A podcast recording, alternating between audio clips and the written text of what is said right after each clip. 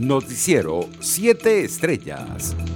La Federación Venezolana de Maestros, junto a otras federaciones sindicales del Magisterio venezolano, declararon este 15 de enero Día del Maestro como Día de la Protesta Nacional, debido a la grave crisis que vive el sector y a la exigencia, una vez más, de reivindicaciones salariales que les permitan tener una mejor calidad de vida y evitar la deserción de las aulas de clase. De acuerdo con el comunicado publicado en redes sociales, estas federaciones hicieron un llamado a los padres y representantes de los alumnos a los representantes del magisterio y a los venezolanos en general para denunciar que la educación del país se está quedando sin alumnos y sin profesores, uno de los daños irreparables de la administración de Nicolás Maduro. Entre tanto, la Academia Nacional de Ciencias Económicas de Venezuela considera que una próxima reconversión monetaria debería eliminar seis ceros al Bolívar. La presidenta de la institución, Sari Levy, dijo que las flexibilizaciones del régimen de Nicolás Maduro, que permiten ciertas transacciones en divisas,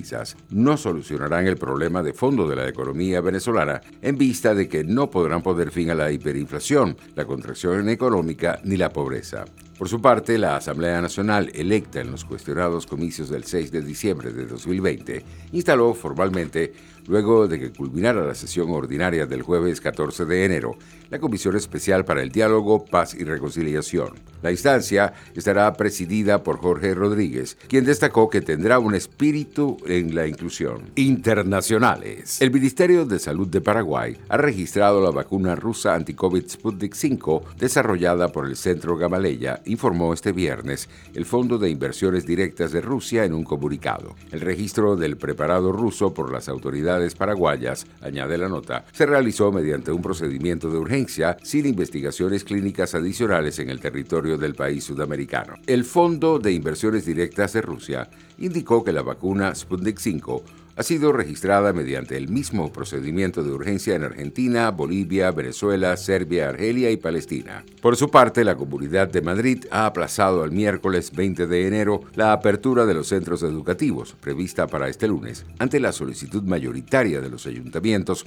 por los numerosos problemas de accesibilidad ocasionados por el temporal Filomena. En una nota de prensa, el gobierno regional ha informado de que hasta el jueves 1.474 centros públicos y concertados de 2.557 tenían problemas en los accesos. En otras noticias, el gobierno holandés presentó este viernes su dimisión en bloque por la polémica provocada por las ilegalidades administrativas en la asignación de las ayudas a familias con hijos, que afectó principalmente a padres de origen migratorio. Miles de ellos fueron acusados erróneamente de fraude en ayudas familiares, viéndose obligadas a devolverlas. A tan solo dos meses de las elecciones legislativas, el gabinete dirigido por el liberal Mark Rutte asumió la responsabilidad política por lo ocurrido, considerado por la prensa el mayor escándalo político y administrativo de las legislaturas de Rutte, al frente de sucesivos gobiernos desde 2010 y que había anunciado anteriormente que aspiraría a un cuarto mandato.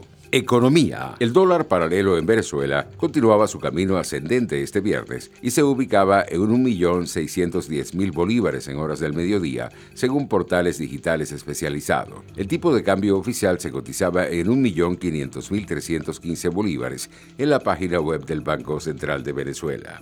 Los precios internacionales del crudo caían levemente en horas del mediodía. El WTI de referencia en Estados Unidos se ubicaba en 52 dólares con 69 centavos el barril, mientras el Brent de referencia en Europa se cotizaba en 55 dólares con 38 centavos. Deportes. El Atlético de Madrid de la venezolana Deina Castellanos y el Levante se enfrentarán este sábado en el Estadio de los Juegos Mediterráneos de Almería para dictaminar al nuevo campeón de la Supercopa de España y tomar el relevo del FC Barcelona después de que este se llevase la primera edición con el actual formato de Final Four. El francés Stefan Peter Hansel ganó en coches su decimocuarto Dakar en el trigésimo aniversario de su primera victoria en motos en la prueba, mientras que el español Carlos Sainz se apuntó a la última victoria en la meta de Jeddah. Monsieur Dakar no dejó el más mínimo resquicio a la sorpresa porque la ventaja que tenía sobre el catarí Nasser Al-Attiyah era demasiado grande como para dejar escapar su octava victoria en coches. La tercera victoria de la etapa de Carlos Sainz en la presente edición del rally fue otra alegría para su equipo, ya que también acaba con el podio final tercero con Al-Attiyah en el segundo escalón. Noticiero 7 Estrellas.